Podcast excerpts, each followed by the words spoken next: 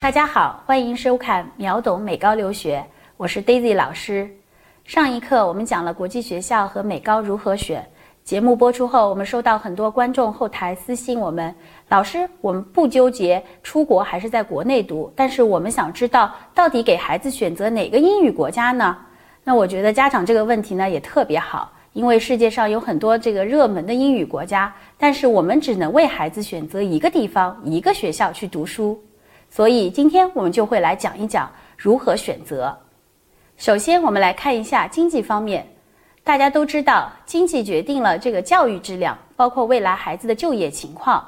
那我们来看看这几个热门英语国家的一个经济实力的一个数据，大家可以看一下屏幕。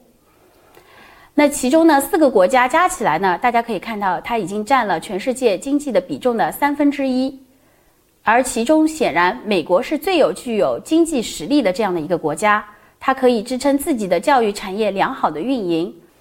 那我们从大学数量和排名来看，根据美国新闻 US News 二零一九最新全球百大名校排名，前十名就有八所美国的大学，比如哈佛、麻省理工学院，而英国仅有牛津和剑桥两所大学上榜，加拿大和澳大利亚无缘榜单。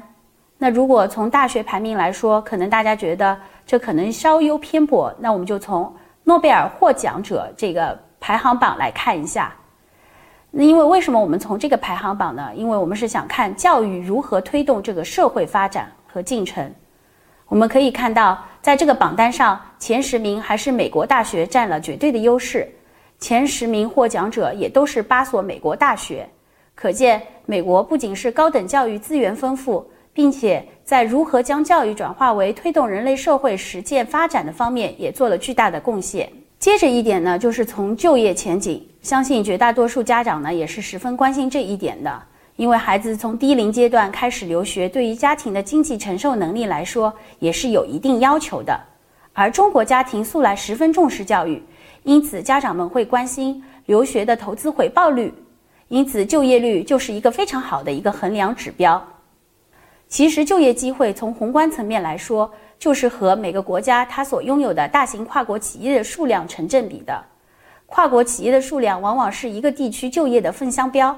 我们来看一下2018年美国财富发布的一个世界五百强排行榜，那其中呢，美国就是名列榜首。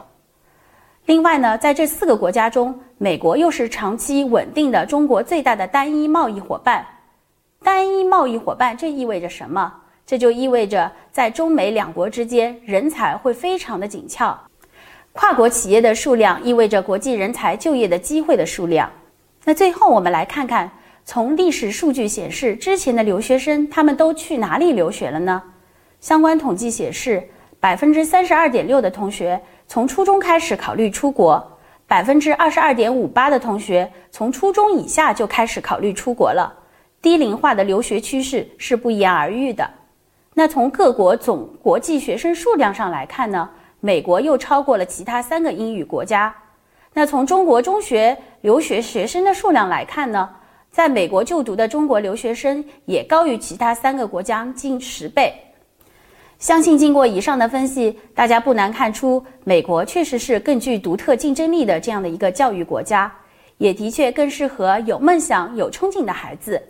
好了，这期节目就到这里。获取美高申请超值大礼包，加入美高冲刺家长营，大家可以扫描下方的二维码，或者关注微信公众号“留学爆米花”，回复“美高”两个字，先到先得，秒懂美高留学，你的美高申请第一课。我们下期再会。